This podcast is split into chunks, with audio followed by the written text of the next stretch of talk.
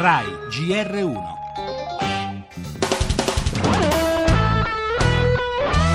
Il signor Macron è il candidato della mondializzazione selvaggia, dell'uberizzazione, della precarietà, della brutalità sociale, della guerra di tutti contro tutti. Tous contre tous. Vous êtes la véritable héritière. Lei è la vera ereditiera non solo di un nome e di un partito politico, il partito dell'estrema destra francese, ma anche di un sistema che da tanti anni prospera sulla rabbia dei francesi.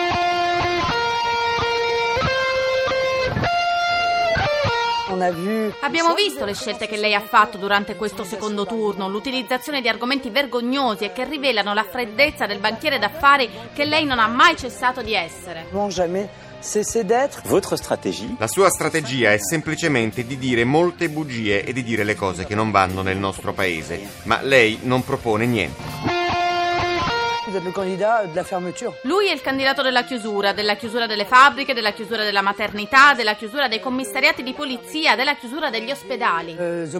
La France que je veux La Francia che voglio non sarà divisa, ma per fare questo bisogna in effetti uscire da un sistema che vi ha coprodotto. Lei è il coprodotto del sistema che denuncia, ne è il parassita. Macron è, se vogliamo, meno fantasioso, quindi è andato molto sul dettaglio, sul pratico. E Marine Le Pen per certi aspetti ha anche vita facile perché denunciare i problemi senza portare le soluzioni è il mestiere più facile per un uomo politico.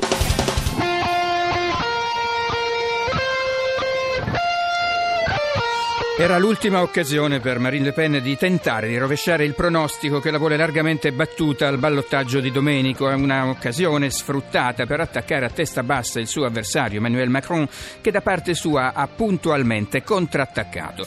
Più semplice per la candidata dell'estrema destra cavalcare le paure e le sofferenze della società francese, ci ha spiegato Massimo Nava, corrispondente da Parigi del Corriere della Sera. Ma non è bastato ad invertire la tendenza di fronte a un Macron apparso più preparato.